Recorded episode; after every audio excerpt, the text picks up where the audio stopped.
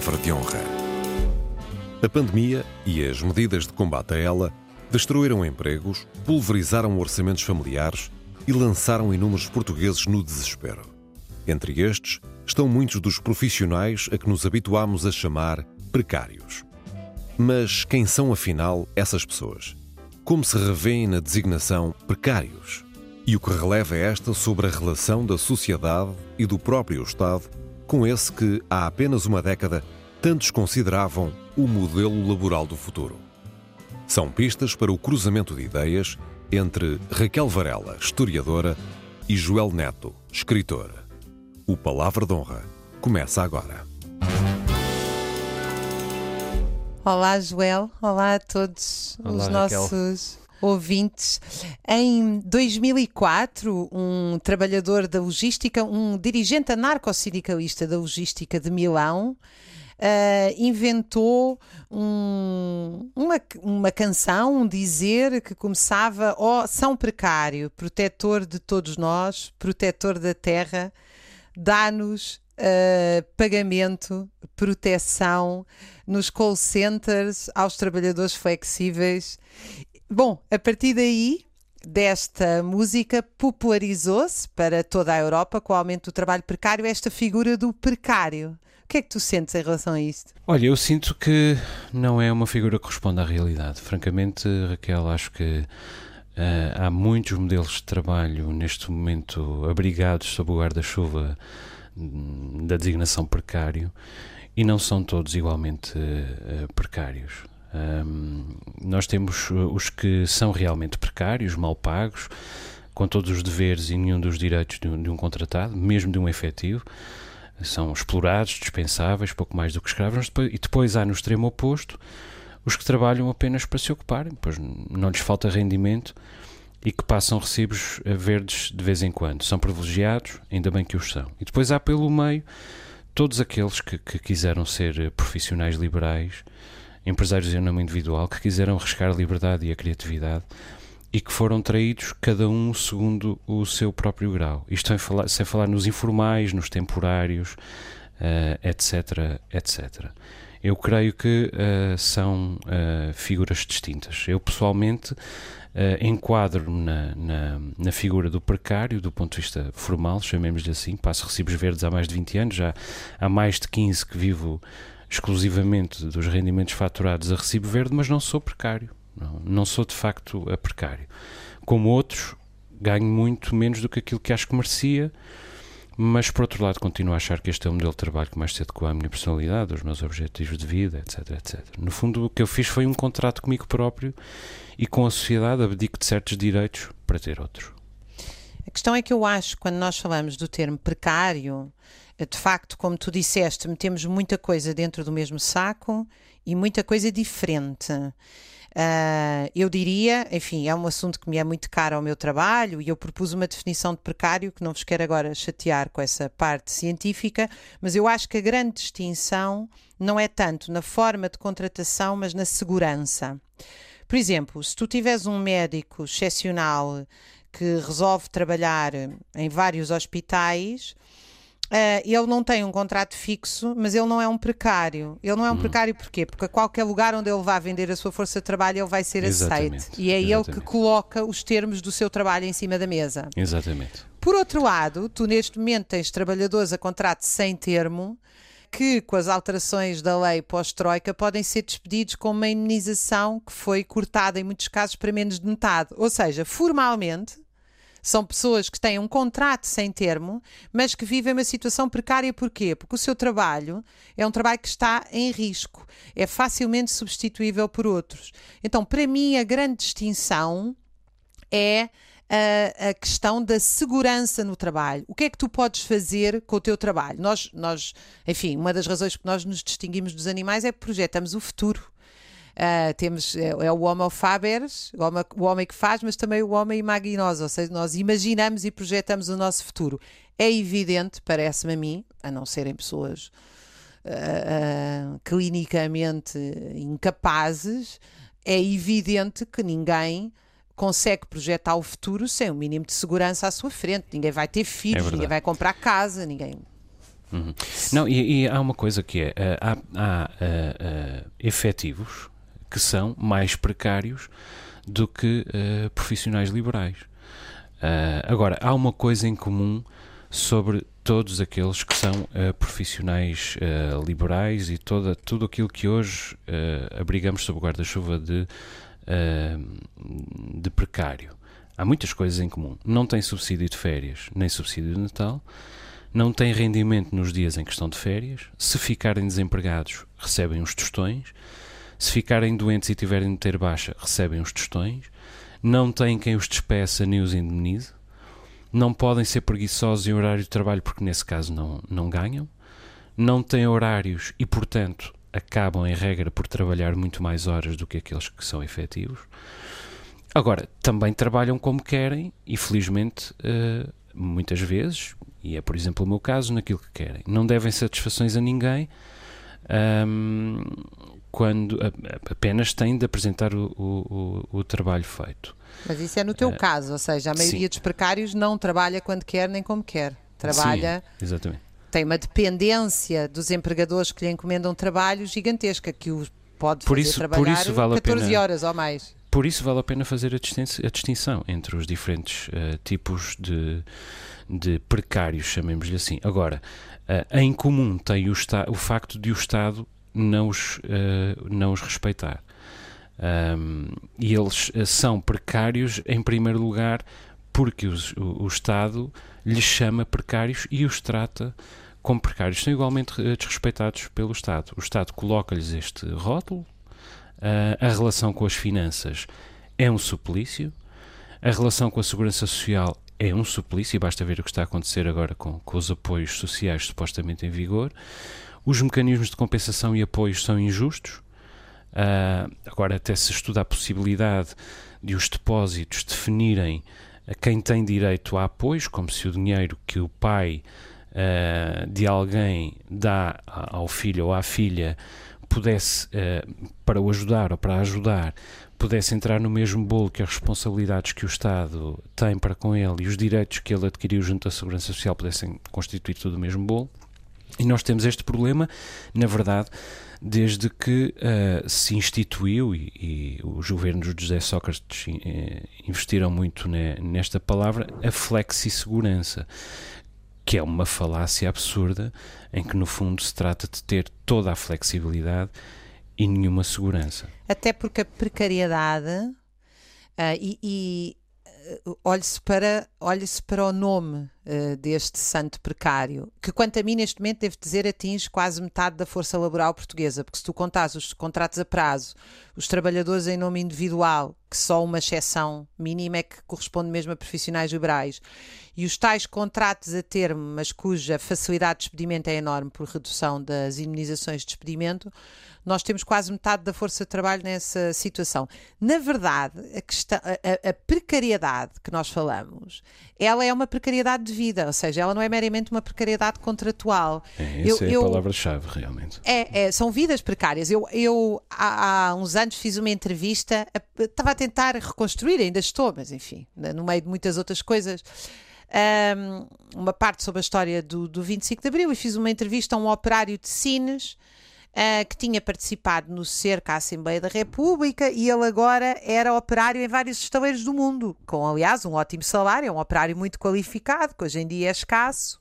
E ele dizia-me: Ah, eu agora só tenho uh, namoradas por aí porque eu viajo tanto que eu não posso ter uma namorada fixa. E eu achei esta intervenção maravilhosa. Fez-me lembrar as relações líquidas do Bauman, do Zygmunt Bauman, que aliás eu conheci na Madeira um, há uns anos. E essa, uh, é um, ah, e essa é uma história feliz, quer dizer, esta é uma história positiva, porque nós, o que não nos falta em Portugal são jovens e não tão jovens profissionais que não têm namorado ou que não, não, não têm noivos não se casam porque não podem comprar casa, etc. etc. Nestes casos, uh, acontece até às vezes uh, aos 40 anos e para lá dos 40 anos. E se começássemos aqui a falar da, da situação de muitos professores, dificilmente pararíamos. Sendo que, que o Estado uh, é muitas vezes o pior de todos os empregadores, que, porque alimenta, mantém, alimenta e alimenta-se do trabalho uh, precário. Aliás, precários ao serviço do Estado é uma, uma contradição de termos uh, obscena.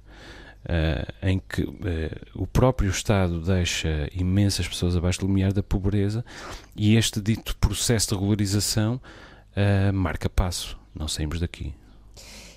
E é curioso que a precariedade que nós falamos passou a definir inclusive as pessoas. Eu sou um precário, eu ouço, isso, ouço muito isso na universidade. A pessoa é um biólogo, é um sociólogo e diz eu sou precário porque é bolseiro. Ainda também, vem antes sem da quaisquer direito. Exatamente.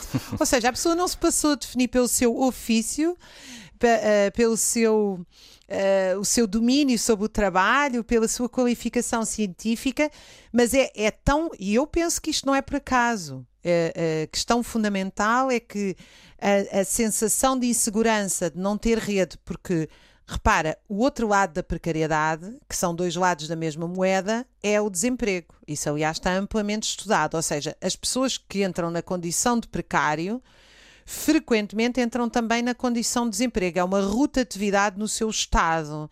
E eu penso que essa angústia, a angústia de não ter rede, é ela molda profundamente a vida das pessoas, condicionando até as relações afetivas. Porque é que tu pensas numa relação duradoura ou, numa, ou apostar numa relação? Enfim, agora podíamos discutir aqui qual é o significado disso, mas eu pessoalmente sou, sou uma romântica e acho que as relações constroem-se. Somos não os se, dois.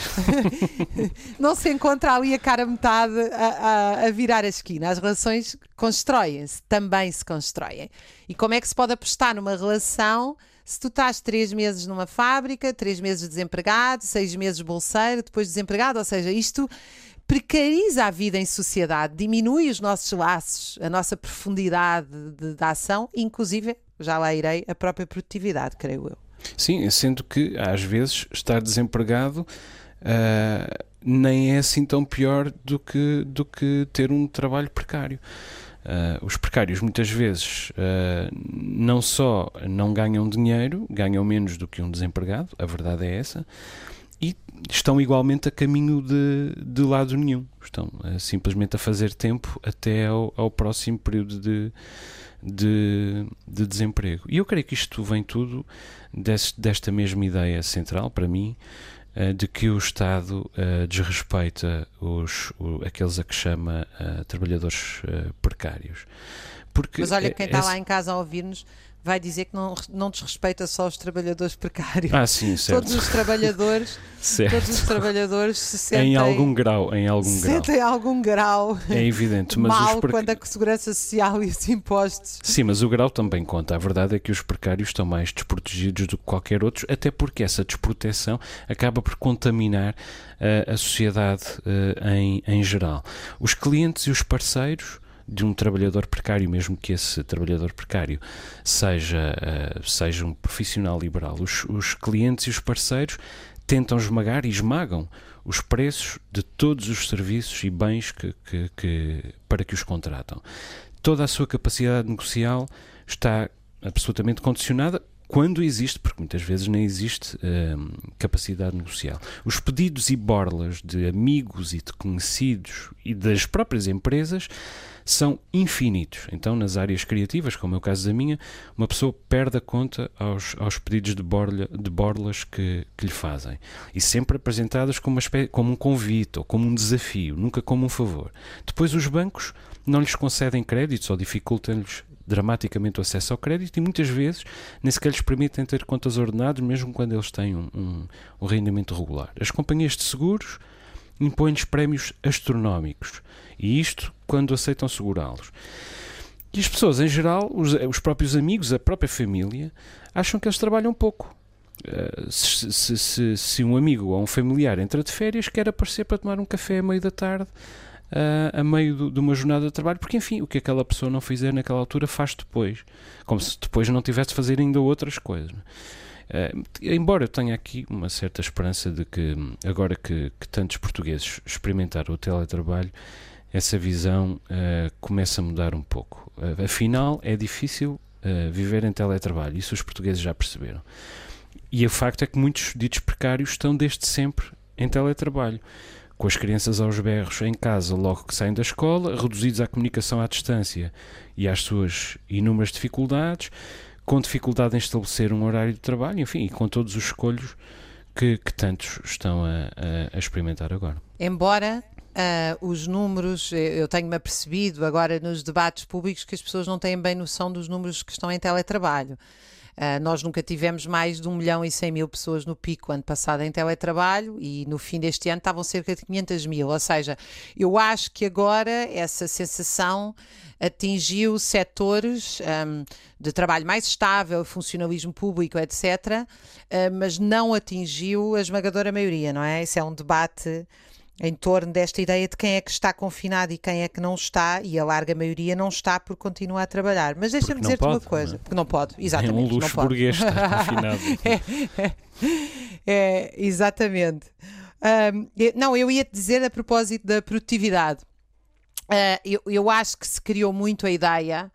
Uh, e é uma ideia até contra a história da União Soviética stalinizada, e ainda bem que é contra, porque aquilo era uma ditadura contra os trabalhadores em nome dos trabalhadores, mas era contra, mas criou-se a ideia de que uh, o pleno emprego baixa a produtividade. Eu acho que o que se passou na União Soviética foi que o pleno emprego não baixou a produtividade. O que baixou a produtividade foi a falta de liberdade. E eu acho muito importante não confundir estes dois. Que é outro género de precariedade de vida, diga Exatamente. Por isso é que eu queria chegar aí. Tu não tens em Silicon Valley precariedade. Ou seja, tu não tens uh, nos altos quadros das empresas precariedade, uh, não tens insegurança no emprego. Uh, nós, quando queremos trabalho com qualidade, temos que ter segurança. Não existe, e, e, tanto que quanto mais, qual, isto está estatisticamente estudado pela OIT, pela Organização Internacional do Trabalho, quanto mais trabalhadores precários tem um país, mais baixa é a produtividade. Porque a, a, a baixa produtividade está também ela ligada à precariedade. Porquê? Uma pessoa se tem medo de perder o emprego, por exemplo, não vai confessar um erro. Uma pessoa se tem medo de perder o emprego, vai criar, pode ter algum entusiasmo nas primeiras semanas, depois começa a ter desmotivação porque não tem progressão, não consegue ter projetos de vida. Ou seja, nós criamos esta ideia de que o trabalho é um custo. É, aliás, está generalizada esta ideia: o trabalho é um custo. O trabalho, ninguém contrata uma pessoa se ela for um custo. Se eu contrato alguém é porque eu vou ganhar dinheiro com o trabalho dessa pessoa, não é? Quer dizer, é uma.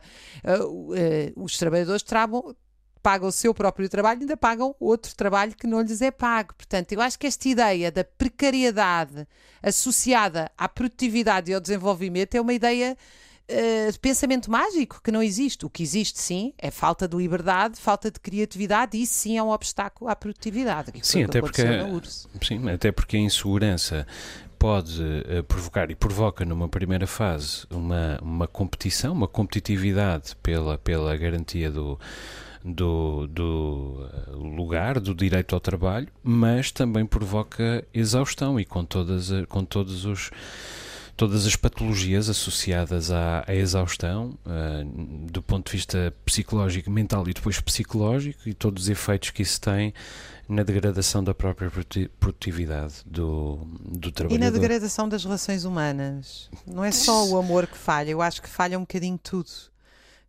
Como é que se vive a vida com os filhos sem saber o que é que se lhes pode dar? Como é que se vive o dia a dia numa rede que está sempre cheia de buracos ou ameaça cair? Hum. Eu, quando olho para, para os, os precários portugueses, começo por, por resistir uh, à, à sua própria definição como precários. Uh, por isso resisto um pouco à canção que tu citaste no início uh, deste, deste uh, programa, porque a palavra precário tem é desde logo um anátema que é isto que, que os precários pretendem, uh, pretendem uh, contestar, mas também é, uh, pode ser lida como uma, uma condescendência. Eu creio que os precários, quando se chamam a si mesmos precários inflexíveis, como, como se chama a associação que, que os reúne a todos, e como, como já disse, Entendo que não são todos igualmente precários, nem, são todo, nem têm todos exatamente os mesmos desafios, nem deviam ser todos englobados sob uma mesma designação, mas cometem, em primeiro lugar, um erro de comunicação, porque colocam desde logo a tónica na, na comiseração e na, na, reivindicação. Já entraram a perder. Uh, e depois cometem um erro estratégico, porque na verdade deviam abrir a porta aos restantes profissionais liberais, nomeadamente, para uma reivindicação comum, estruturada e com relevância eleitoral. Porque os precários, enquanto não tiverem peso eleitoral, uh, não serão relevantes. Em Portugal, nada se resolve enquanto uh, quem uh, o pretende ver resolvido não tem peso eleitoral.